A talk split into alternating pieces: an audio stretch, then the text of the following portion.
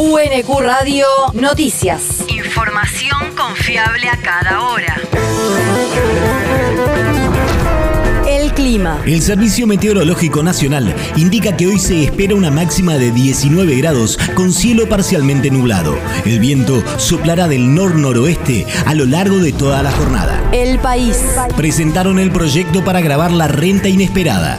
El anuncio fue realizado ayer por la tarde durante un acto encabezado por el presidente Alberto Fernández junto con el ministro de Economía Martín Guzmán en el Museo del Bicentenario de la Casa Rosada. Esta guerra nos somete a dos realidades.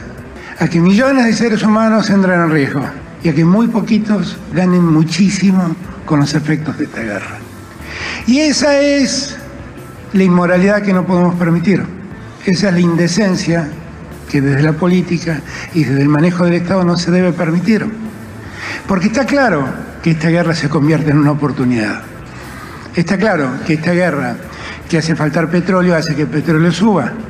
Y es verdad que hace faltar el trigo, hace faltar el girasol y por lo tanto todos esos precios suben y que el maíz también sube porque también falta. Y es cierto también que esos precios se pagan, que en el mundo alguien los paga. Y es cierto también que unos pocos con todo eso medran y eso no llega al conjunto social.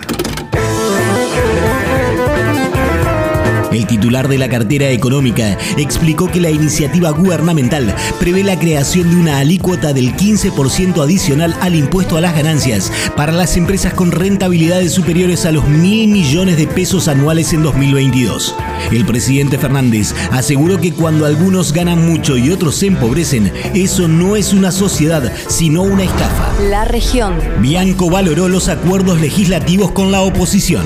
El jefe de asesores del gobernador de la provincia de Buenos Aires consideró constructivos los acuerdos a los que arribó recientemente el Frente de Todos con las bancadas de Juntos en la legislatura bonaerense para cubrir una serie de vacantes en los organismos de control, aunque cuestionó a quienes quisieron romper todo.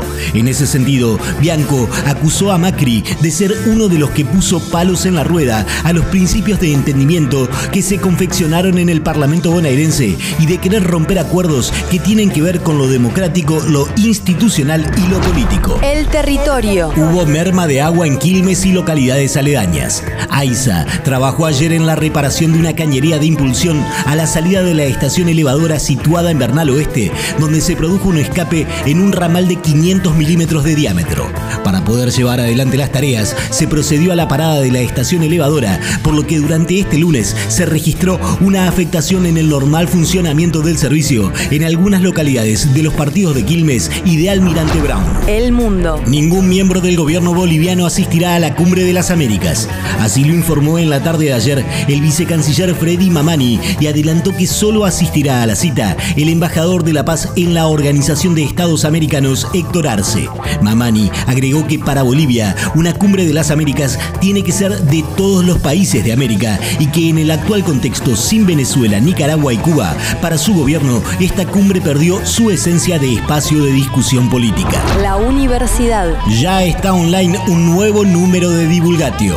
La revista digital de la Secretaría de Posgrado de la Universidad Nacional de Quilmes presenta en esta edición cuatro artículos que recorren temas desde las enfermedades transmitidas por alimentos hasta los sistemas de vigilancia epidemiológicos, pasando por la reflexión sobre la necesidad de un sistema de indicadores de ciencia y tecnología para la provincia de Buenos Aires y las interacciones entre los sistemas auditivo y motor en la sincronización sensomotora. Participan de este número Damián Lampert, Leandro Cribaro, Ludmila Cortizas, Micaela Condolucci, Silvia Porro, Marco José Pérez Pérez, Alejandra Roca, Claudia Sabrina Monasterios, Leonardo Versace, Rodrigo Laje y Julia Marchetti.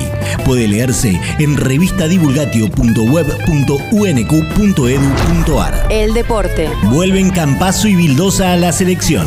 El combinado argentino de básquet se prepara para lo que será la doble fecha de eliminatoria eliminatorias camino al Mundial ante Venezuela y Panamá el 30 de junio y el 3 de julio respectivamente, y su técnico Néstor García dio a conocer la lista de preseleccionados. Entre ellos se encuentran Facundo Campazo, jugador del Denver Nuggets de la NBA, Gabriel Deck del Real Madrid, Luca Vildosa del Milwaukee Bucks, Leandro Bolmaro de Minnesota Timberwolves y Carlos Delfino del Victoria Libertas Pesaro. UNQ Radio te mantiene informado.